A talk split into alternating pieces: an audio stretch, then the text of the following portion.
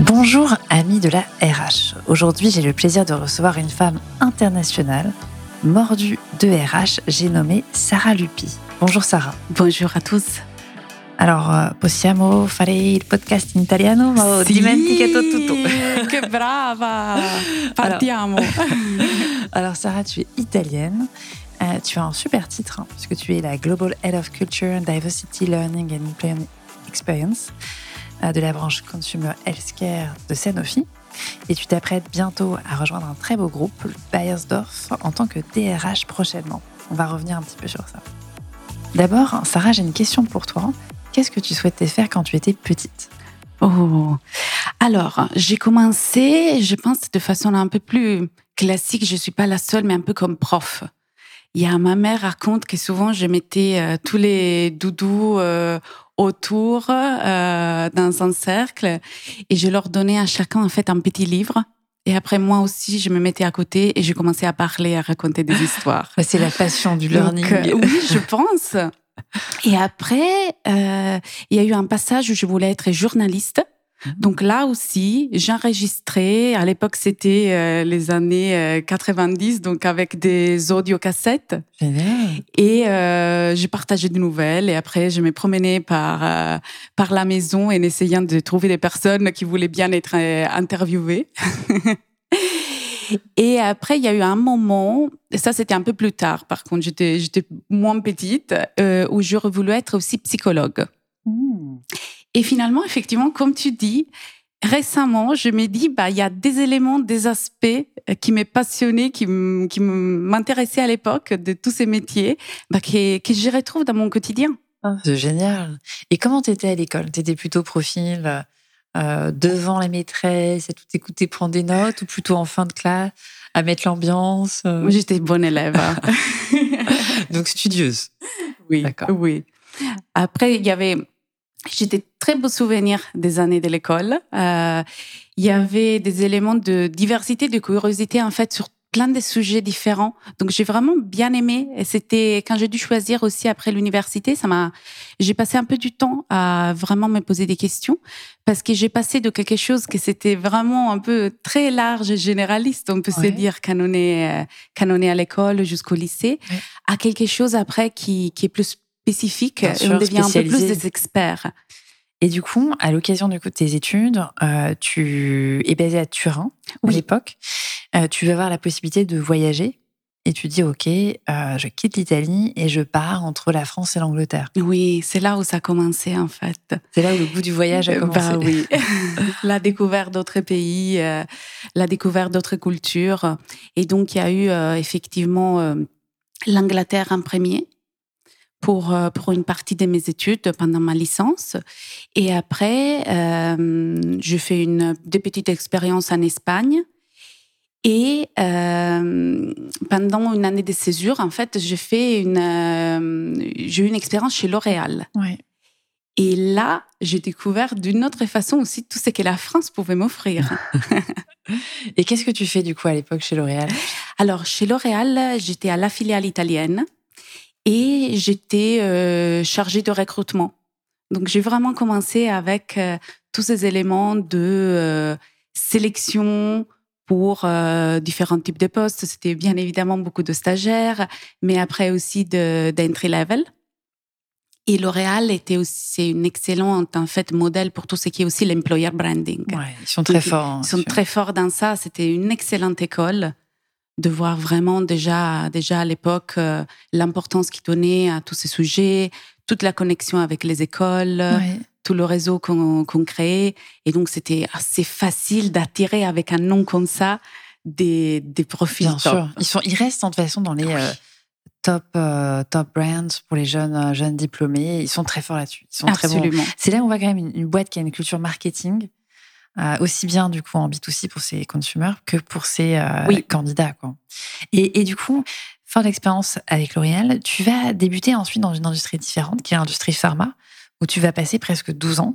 Exactement. Et ce qui m'intéresse, c'est que euh, tu vas débuter plutôt dans une partie. Alors, tu passes une alternance et ensuite, très vite, tu arrives en Learning and Development. Et petit à petit, sur ces 12 ans, tu vas faire tes marques dans le LD et tu vas élargir ton périmètre. Comment ça s'est passé? Tu peux nous raconter? Oui, en fait, après mon apprentissage, parce qu'en arrivant en France pour mon master 2, donc j'ai décidé d'intégrer Sanofi pour effectivement découvrir une autre entreprise. Mmh. Et à ce moment-là, à la fin de l'apprentissage, j'ai une première opportunité. Et donc, j'ai rejoint le, un niveau groupe les équipes Learning and Development. C'était vraiment toute la partie aussi de euh, les, les, programmes de leadership, les programmes pour les talents. Et euh, c'était super. C'était une équipe de vrais pros avec euh, avec un manager avec qui je suis encore en contact en fait, qui était vraiment un, excellent mentor pour moi pendant tout le parcours. Et j'ai beaucoup appris parce que c'était vraiment de la. On commençait par l'ingénierie pédagogique donc, c'était vraiment euh, comment euh, on, définit le besoin. Les objectifs pédagogiques, complètement, ton personnage. Quels moyens on se donne. Euh, et, et, comment on crée vraiment du rythme, de l'engagement, de la communication autour de ces parcours, comment on crée l'histoire, comment aussi on est capable de montrer au business, à ce moment-là, donc aussi à notre comité exécutif, l'importance de continuer à investir. Donc il faut amener des, euh, des preuves de l'impact que tout ça peut avoir. Absolument. Et comment ça se passe? Parce que tu vois, là, euh, dans ton poste actuel, donc tu as à la fois la culture, la diversity, le LD, l'employee experience. Euh, tu as élargi ton périmètre et demain, du coup, tu vas dans quelques semaines devenir DRH. Est-ce que tu avais en tête, tu t'étais dit, OK, je commence par le learning et petit à petit, je vais élargir mon périmètre? Parce que finalement, là, il te manque peu, que la, la, la paye oui. et les relations sociales, et tu avais déjà finalement le périmètre. Comment les choses se sont faites? Tu avais déjà un plan de carrière dans ta tête? Les choses se sont faites un peu plus spontanément? Alors, il y a des opportunités qui sont arrivées, mais je crois vraiment qu'après, c'est, c'est à nous de, de saisir et de savoir saisir les opportunités. Moi, je savais assez tôt qu'il hum, y a beaucoup de sujets qui font partie un peu plus de center of expertise, mm-hmm. comme ça peut être aussi toute la partie euh, learning, culture, transformation, qui vraiment m'est passionnée et m'intéressait. Mais je voulais aussi avoir des vraies expériences un peu plus terrain et de généraliste. Et je crois vraiment beaucoup dans, au moins pour mon plan de carrière, dans l'alternance entre les deux. Parce que ça permet vraiment de comprendre, d'un côté, de garder une vraie proximité avec le business, d'avoir aussi une compréhension de quels sont les besoins de nos partenaires, euh, business partners, quand on est vraiment dans, dans la fonction RH. Et donc, je pense qu'on arrive aussi à communiquer, à engager différemment et le business et nos collègues RH quand on a vu en fait les deux facettes. Bah, tu es crédible en fait, es beaucoup plus écouté aussi. Hein. Oui, tu connais leurs besoins, tu as été de ce côté-là aussi. Excellent. Donc tu t'es dit, OK, finalement, tu cherches une alternance entre les deux et tu vas passer euh, des fonctions plutôt d'expertise, je le disais, à des fonctions business. Oui. Et c'est pas difficile pour toi de faire ce, ce, ce, changement un peu de cerveau à chaque fois? Parce que c'est pas tout à fait les mêmes prismes, les mêmes priorités? Oui, c'était.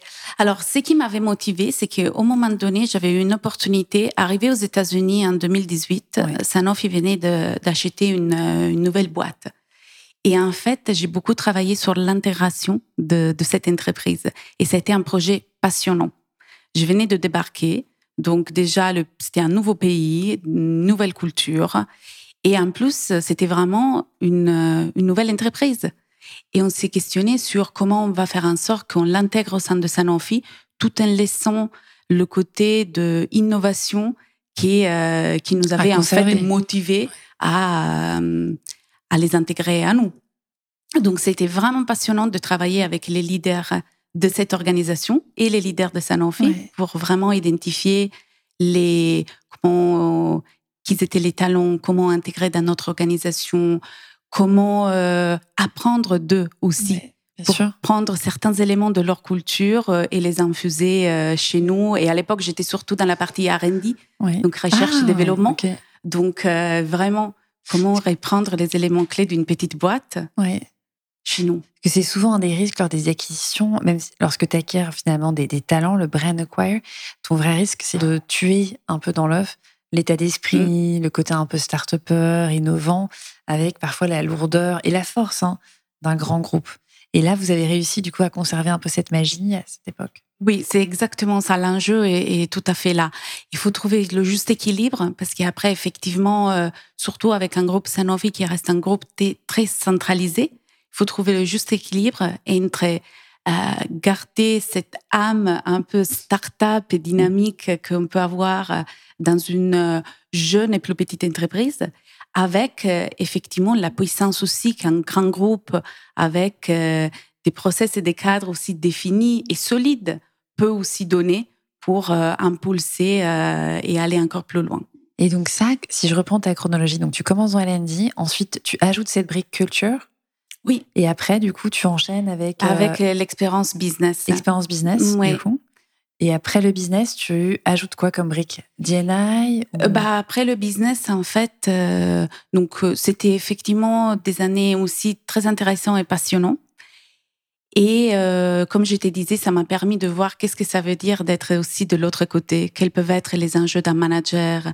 J'ai travaillé avec un des general managers aux États-Unis et c'était voir aussi quelles étaient ses inquiétudes, qu'est-ce qui qu'est-ce qui recevait euh, en termes d'outils, de support, des demandes aussi dès la fonction RH, mais aussi d'autres fonctions. Parce qu'effectivement, même aujourd'hui, c'est un des enjeux qu'on a, c'est tout ce qu'on met sur les épaules de middle managers, mais aussi des leaders. Et c'est très dur. Mais il y a aussi effectivement euh, euh, quelque chose à faire là pour bien les équiper.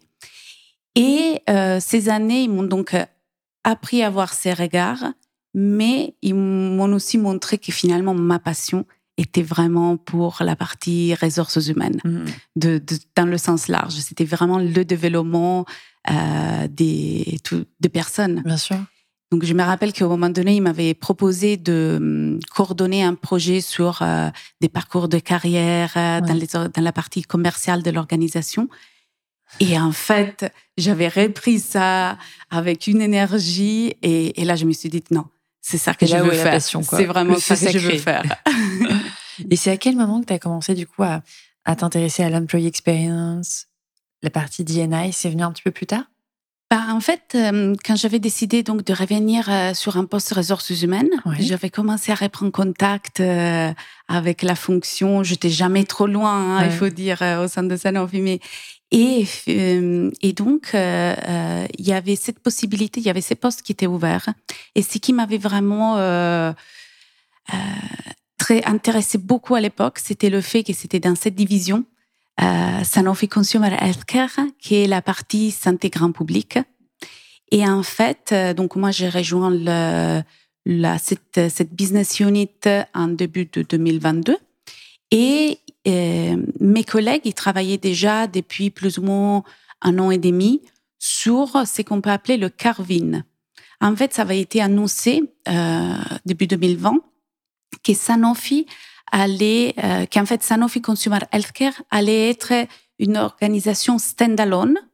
Au début, en fait, l'idée c'était au sein de Sanofi. En fait, on ne savait pas quelle pouvait être l'évolution, mais déjà la première étape c'était comment on va créer une nouvelle entité juridique, comment on va créer tout un système de euh, process, d'outils pour qu'effectivement ça puisse être une entreprise complètement autonome? Peut-être qu'on peut préciser, Sarah, qu'est-ce qu'on met dans Consumer Health? Ça va être les doliprane, ça va être les marques un peu emblématiques. Oui, absolument. C'est euh, tout ce qui est du, du OTC.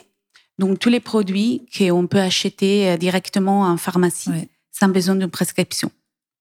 Très clair. OTC, c'est over the counter, non? Exactement, over the counter. Ok, c'était très clair. Et du coup, effectivement, tu expliques un petit peu la logique du Carvin. C'est souvent des opérations qui sont très sensibles parce qu'effectivement, donc euh, l'entité va devenir euh, pas un spin-off, vraiment une entité à part. Oui. Euh, comment les choses se passent dans ces contextes-là? Il y a beaucoup de dialogues, beaucoup de discussions. Comment tu bah, En fait, déjà, donc Sanofi l'avait annoncé de façon très ouverte en début, à début 2020. Et au moment du lancement d'une nouvelle stratégie vraiment pour la boîte, ça c'était un des points.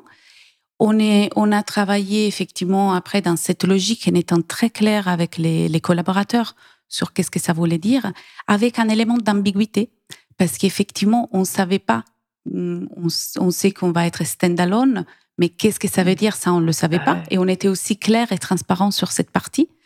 Et très récemment, il y a quelques semaines, il y a eu donc un communiqué de presse dans lequel, en fait, on passe de cette carvine, qui est donc c'est une séparation, mais tout en restant au sein de la société, à un carve-out. Mm. Donc, on se prépare, on sait qu'au plus tôt, à l'horizon euh, fin 2024, il pourrait y avoir après euh, un changement qui peut être, selon ce qui dit aussi le communiqué de presse, très probablement la création d'une nouvelle entreprise.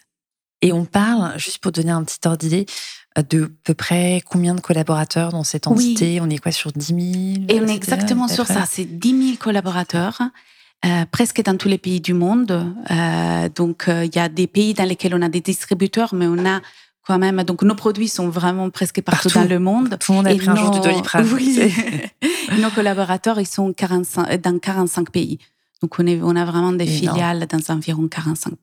Et du coup, derrière, il y a quand même une ambition qui était aussi de créer un champion hein, sur ces sujets euh, très spécifiques. Oui, donc c'est ça qui m'avait motivé vraiment à, à, prendre le poste. Déjà, c'était une création de poste.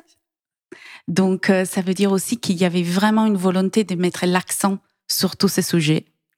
Euh, mon manager, euh, il venait d'une expérience chez Mars, donc c'est aussi une excellente école. Donc euh, j'ai énormément appris de lui, de l'impostation en fait qu'il a eu par les expériences passées aussi. Et ce qu'on a créé, c'était vraiment pour euh, préparer cette euh, carve-in et après carve-out.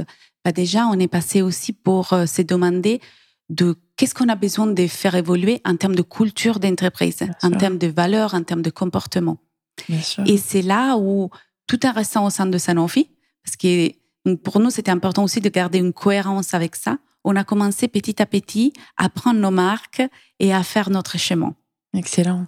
Et quel type de population, quel type de métier? C'est plutôt des sites euh, industriels, c'est plutôt des populations sièges? On a vraiment tout. Donc la moitié environ, c'est des sites industriels. Mais après, on part vraiment de l'innovation. Donc, c'est vraiment la value chain complète. Et, euh, et c'est pour ça qu'on est prête après à être une, une organisation à part, parce que on part vraiment donc toute la partie aussi l'aspect scientifique qu'il y a autour euh, de l'innovation pour ces produits. Et la recherche de qu'est-ce que ça veut dire aussi l'innovation. La partie après manufacturing, donc vraiment la production aussi de ces produits et des médicaments. Et après, il y a la partie de commercialisation et distribution. Très Donc avec euh, des équipes marketing, après des équipes terrain aussi euh, pour tout ce qui est les, les, ventes. Et on disait du coup, vous êtes sur des produits qui sont vraiment emblématiques. Qu'est-ce que ça change de travailler pour euh, une entreprise dont les produits sont utilisés au quotidien? Il y a une culture différente, il y a un mindset? Ça change. Ça change pour différents sujets. Bah déjà, si je regarde la partie Sanofi Consumer Healthcare, on parle presque du FMCG. En fait, nous, on l'appelle FMCH, Fast Moving Consumer Healthcare. On a vraiment créé un peu cette, cette idée, cette catégorie. Attends, redis-moi, Fast Moving Consumer Healthcare. FMCH. Parce qu'effectivement, on se retrouve vraiment au milieu entre ce qui est la pharma et l'FMCG. Et euh, même euh, en termes de dynamique, en termes de business, et ça veut dire aussi les profils qu'on va attirer en fait. Oui, quel est l'impact sur les profils? Bah, en fait, c'est déjà les profils. On a fait, euh, on avait déjà, nous, cette division existait déjà, ces produits existaient déjà au sein de Sanofi avant. Mais quand on a commencé à créer cette division, bien évidemment, on s'est rendu compte aussi de est-ce qu'on doit pousser plus? Est-ce qu'il y a des aspects, certaines façons aussi de regarder au business, de concevoir le business model, d'interagir avec le consommateur, de mettre le consommateur au centre, qui est différent que mettre le patient en fait au centre. Est-ce que tu choisis une approche plutôt médicale ou plutôt marketing en public? Exactement. Donc c'est toutes ces questions qu'on s'est posées. Et en fait aujourd'hui on a un excellent mélange entre des collaborateurs qui viennent aussi d'une expérience pharma d'avant et des ah. collaborateurs qui viennent et qui nous apportent aussi une expertise dans tout ce qui est le donc le fast moving, le mass market. et c'est là, c'est vraiment de ces mélanges euh, qu'on arrive après à. Donc, je caricature, tu pourrais presque avoir aussi bien des gens qui viennent de Pfizer que de Coca-Cola, quoi. Mais c'est exactement ça. C'est exactement ça. Ok. Et c'est et c'est pas trop difficile de créer une culture commune justement avec des profils aussi différents? En fait, on a vraiment créé, bah déjà, on crée tout ça autour de nos brands, parce que c'est vraiment le, le brand est, est, vraiment clé. Donc, toute, toute l'organisation et aussi l'aspect culturel, mais le, le, le, modèle opératif aussi, est vraiment autour de, de nos marques. Et euh, ce qui, c'est que d'ailleurs sur ça, ça nous rapproche à une entreprise de FMCG, du mass market. C'est une organisation qui fait penser un peu à L'Oréal. Tu sais, L'Oréal qui a un peu son organisation matricielle, pays, oui. marque. Oui. Oui. il y a des aspects, il y a des aspects qui sont similaires effectivement. Super et euh, donc la marque est vraiment au cœur de tout ça et on est au service de la marque parce que derrière ça, il y a le consommateur et ses besoins. Et, euh, et en termes de culture, nous, on avait fait des, des assessments. Bah, déjà, on a les résultats de l'enquête euh, qu'on fait de façon annuelle. Après, on a essayé aussi de faire des focus group pour écouter plus nos collaborateurs à tout niveau de l'organisation, vraiment pour euh, fonction. On a vraiment pris tous les aspects de la diversité pour s'assurer qu'on puisse écouter vraiment un échantillon qui soit représentatif de, nos collaborateurs. Et sur la base de ça, un alignement avec le comité de direction qui était vraiment très engagé sur ces sujets, on est arrivé à identifier quels sont les quatre comportements qui, pour nous, on, croit vraiment qu'ils peuvent nous aider à faire la différence et à se différencier des autres dans ces process où on va s'élancer et, et créer une nouvelle organisation. Donc super intéressant. Donc il y a vraiment ce mix finalement entre une boîte pharma, mais aussi très consumer. Et tu parlais tout à l'heure de diversité d'inclusion. Je sais que c'est aussi quelque chose qui a été dans ton périmètre. Euh, comment est-ce que tu l'adresses? Parce qu'on est sur un groupe qui est très international, euh, culture très différente, profil très différent. Comment est-ce que tu arrives à en faire une force pour attirer des talents? Oui, alors c'est une excellente question en fait. Euh, quand, quand je regarde ces sujets d'INI, donc diversité, équité, inclusion, je pense toujours qu'il y a des éléments de la diversité que c'est important aussi de hum, gérer à niveau local. Mhm. Parce que c'est vrai que ce qui peut être euh, un élément de diversité très important dans un pays peut ne pas l'être dans l'autre. On a aussi des, des sujets après euh, légaux. Bien sûr donc, que ça change de chaque pays. L'homosexualité est interdite dans certains pays du Moyen-Orient. Aux États-Unis, on peut parler d'ethnie, on peut avoir vraiment des quotas sur l'ethnie, chose qu'on ne peut pas faire dans beaucoup de pays européens. Aux États-Unis, on ne parle pas de l'âge. Chez nous, c'est quelque chose qu'on peut dire euh, très facilement. Donc, euh, c'est pour ça. Et après, c'est aussi le contexte. Il y a, il y a beaucoup d'éléments d'historique euh, qui, qui peuvent expliquer certaines choses. Mais plus qu'elle expliquer, c'est aussi euh, quels sont les moyens qu'on se donne et qu'est-ce qu'on met en place. Donc toi, ta stratégie, c'est plus de dire une politique un peu globale et des adaptations locales? Oui, pour la partie diversité, oui. Après, je pense que sur la partie inclusion, là, c'est vraiment important qu'il y ait une culture qui soit globale. Et là, vraiment, on peut pousser beaucoup plus sur euh, euh, qu'est-ce que c'est d'être un, un, leader inclusif qu'est-ce que c'est d'être euh, aussi un collaborateur inclusif? Parce qu'on on joue tous un rôle. C'est pas que les managers ou les leaders sur ces sujets et sur pousser pour le changement autour de ce sujet. Donc, euh, on a vraiment, même symboliquement, on a lancé des nouvelles façons de, de, de, créer une job posting, que ce soit beaucoup plus inclusif aussi avec le langage qu'on utilise. Bien sûr. On a des workshops autour de l'inclusivité quand on est, euh, quand on est dans l'entreprise pour vraiment pousser à challenger un peu les biais qu'on sait qu'on peut avoir. Bien sûr. Et donc, quels sont les petits comportements euh, auxquels on peut faire attention pour vraiment créer un environnement qui soit beaucoup plus inclusif. Et toi, tu te dis qu'avec le recul, l'industrie pharma, elle est euh, en avance, mûre. Quel est le niveau un peu de maturité? Je sais que c'est pas facile hein, de, dire, mais euh, tu estimes que je pense qu'on est en train de... On s'est beaucoup amélioré, on a beaucoup accéléré dans les dernières années. Ce qui ne veut pas dire qu'on est là, hein. mais je trouve que dans les dernières années, il y a eu forcément une, une, accélération. Donc, on est sur le train, nous aussi. Mmh. Euh, et je dirais que maintenant, c'est le moment de passer aussi à la, à la vitesse d'après. Donc, euh, on pourrait prendre le TGV là. et je bascule sur un autre sujet qui m'intéressait, c'était l'employee experience. Oui. Tu as travaillé là-dessus. Quel est ton regard aujourd'hui sur les grandes évolutions? Parce que on parle de, tu sais, euh, quiet quitting. Euh, il y a plein d'acronymes qui font peur et qui expliquent un peu que le collaborateur aujourd'hui, il y a cette recherche finalement, tu vois, de, de sens. Il y a aussi ce désengagement. Comment est-ce que tu perçois les choses aujourd'hui? Alors nous, effectivement, on travaille beaucoup sur tous les sujets aussi d'engagement Et on essaie de rester à l'écoute. Donc, je le disais avant, il y a cette enquête annuelle, mais après, on veut vraiment avoir une, une vraie proximité. Notamment, on a beaucoup poussé sur un des sujets, c'est le feedback, créer une culture de feedback à tout niveau de l'organisation. Parce que qu'est-ce qu'on s'attend, c'est vraiment que les collaborateurs ils peuvent se sentir euh, euh, en sécurité déjà d'être eux-mêmes et d'apporter aussi leurs idées, leurs opinions sans avoir peur que ça puisse avoir un impact. Donc, ces concepts aussi de psychological safety. C'est fou. C'est ah, vraiment c'est super important. On commence à en parler, mais seulement cette année, je trouve. Oui. Et je trouve pour moi, c'est la base.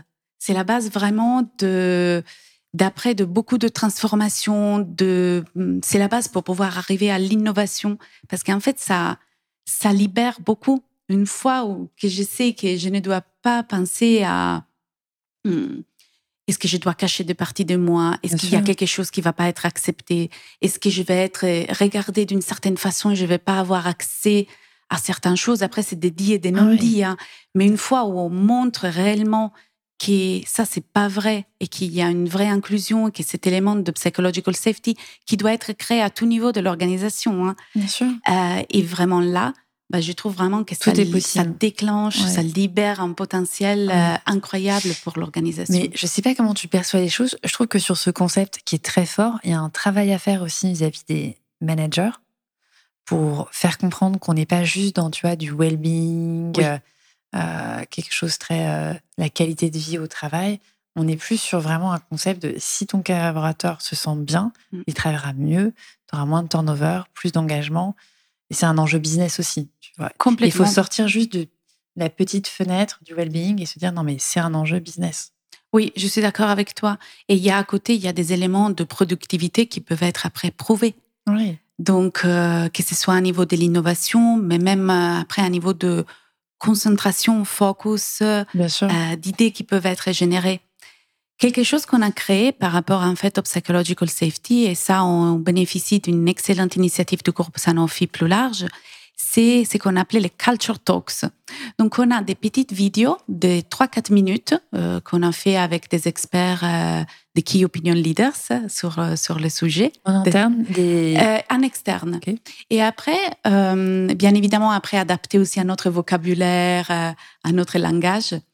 Et, euh, et après, ce qu'on a proposé au manager, c'est de prendre une heure du temps. Ça peut être aussi sur le temps d'une euh, d'une réunion d'équipe, en fait. De regarder la vidéo avec leurs équipes. Et notamment, si je prends l'exemple de psychological safety, après, on avait quelques questions que nous, on proposait pour vraiment gérer la conversation et la discussion. Et c'était, par exemple, qu'est-ce qui se passe aujourd'hui au sein de notre équipe qui nous aide, qui me permet de me sentir, en fait, en sécurité? Et de pouvoir m'exprimer. Et après, c'était qu'est-ce qui manque aujourd'hui ou qu'est-ce qui se passe qui en fait me fait questionner la réelle sécurité qu'on peut avoir. Super intéressant. Oui.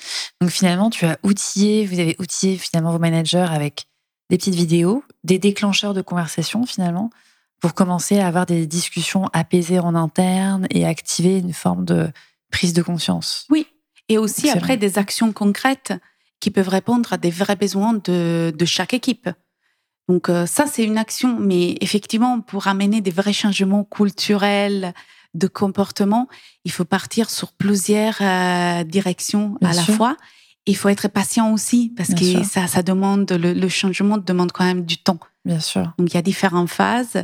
Et, euh, et ça, c'était une des actions qu'on a menées. Et comme je t'ai parlé du feedback avant, bah forcément, cet élément de psychological safety est, vraiment à la base. Parce que là où c'est possible pour moi de m'exprimer, d'être moi-même, bah, je vais avoir le courage de te partager un feedback sur quelque chose que j'ai remarqué, que tu sois mon collègue, que tu sois mon collaborateur, mais aussi que tu sois mon chef ou que tu sois mon M plus 2. Bien sûr. Et, et, du coup, là, de façon un peu plus générale, Sarah, ah, donc on a balayé un petit peu, tu vois, les grandes expertises, pour reprendre tes mots, euh, que tu as pu adresser récemment, employee experience, diversity, culture. Euh, quel est finalement, tu vois, ton, le conseil que tu donnerais à quelqu'un qui veut suivre une trajectoire du learning jusqu'aux ressources humaines, puisque toi, tu accèdes au poste de DRH prochainement. Euh, comment tu construis ce type de carrière? Est-ce qu'il y a un, hack, un tips une recette secrète ah, je pense qu'il y a un élément de curiosité, donc rester curieux à, à ce qui se passe au sein de l'entreprise de sens large et pas seulement euh, donc dans sa propre division et dans son poste, et après de rester très curieux à ce qui se passe autour aussi. Donc, euh, je pense vraiment qu'il y a un côté de veille qu'on doit faire, même pour soi, pour euh, pour nous-mêmes. Hein. Je, je, trouve que c'est important de toujours rester actif et faire attention vraiment à qu'est-ce qui se passe. Et c'est vraiment cet élément de curiosité qui, qui t'amène, qui, qui te donne le drive pour continuer à, à le faire. Et la connexion avec le business est vraiment clé. Donc vraiment savoir qu'est-ce qui se passe aussi au-delà de sa zone d'expertise, qui peut être effectivement le learning, le DNA ou autre, mais vraiment qu'est-ce qui se passe dans le secteur, dans l'industrie, pour être impactante et crédible avec le, avec le business. Ça donne une vraie légitimité. Et tu disais du coup être curieux. Est-ce que en dehors du travail, il y a des centres d'intérêt que tu cultives, euh, des passions qui t'aident aussi à déconnecter un petit peu euh? Oui, bah alors, je me suis euh, formée au coaching il, y a, ah. il y a quelques temps et en fait, j'adore ça. Donc, quand en entreprise, j'ai des moyens pour utiliser le coaching et le proposer, bah, bien évidemment, c'est une opportunité. Mais après, j'ai trouvé une façon de collaborer avec pas mal d'associations pour vraiment euh, supporter, par exemple, des femmes euh, entrepreneurs. Super. Donc, euh, j'adore. Oui, oui, oui. Bah, ça, ça j'adore parce que ça me permet en plus de pousser sur euh, des éléments qui sont des valeurs ou des, des, des, des, sujets, qui, des convictions qui sont, voilà, euh, close to my heart. Et en même temps, effectivement, d'avoir un impact Bien aussi. Sûr. Et euh, donc ça, vraiment, c'est quelque chose que j'adore. J'ai lu beaucoup. Donc j'ai pas mal aussi de, je participe à des book clubs. Oh, c'est top. Euh, oui. Et book club d'ailleurs, tu fais, c'est quel type de book club Alors j'en ai deux. Donc un que j'ai créé avec euh, des copains et ça c'est un peu plus autour de la narrative, donc euh, fiction. Et après j'en ai un autre euh, où on se retrouve euh, ça, c'est plus des spécialistes, soit de l'RH ou des personnes intéressées aussi à certains sujets un peu plus de, euh, de transformation d'organisation. Et par rapport à ça, en fait, on se retrouve, c'est virtuel. Mais ça marche très bien. C'est super, attends. Et, euh, et j'adore. Mais c'est parce que je pense que... Tu peux expliquer peut-être le fonctionnement du Books Club pour ceux qui ne connaissent pas Bien sûr. Donc, bah, en fait, c'est un groupe de personnes qui se réunissent au, et euh, d'habitude, donc, euh, chaque, euh, chaque fois qu'on se retrouve, ça peut être euh, à une fréquence variable. Nous, on le fait d'habitude une fois par mois. ils discutent autour d'un livre qu'ils ont choisi de lire tous ensemble. Et donc, ça permet en fait après de partager des impressions, des idées, euh, d'aller aussi un peu les lectures. Absolument. Absolument. Et moi, ça, c'est quelque chose que j'adore parce que même si on pense au learning, tout ce qui est autour de peer learning, c'est quelque chose qui est très important pour moi. Et ça, ça marche très bien avec mon approche pédagogique à moi. Donc, la possibilité d'échanger avec d'autres personnes, de discuter, euh, c'est, je trouve ça tellement enrichissant mais ça m'aide vraiment à pousser aussi ma pensée et mon regard sur les choses différentes. Parce que moi, ce que je trouve parfois frustrant, c'est on peut lire un livre, mais le fait de devoir ensuite le raconter ou l'expliquer, on s'en souvient mieux oui. déjà, et ça pousse à t'approprier ce que tu as compris, à formaliser. Euh, c'est une autre expérience. Oui, absolument. Et est-ce qu'en matière de lecture, tu aurais des lectures à nous recommander, que ce soit fiction ou, euh, oui, RH Oui, alors récemment, euh, et d'ailleurs ça fait un peu pendant avec euh, ce qu'on disait avant, il y a le nouveau livre de Adam Grant, mm Eden Potential.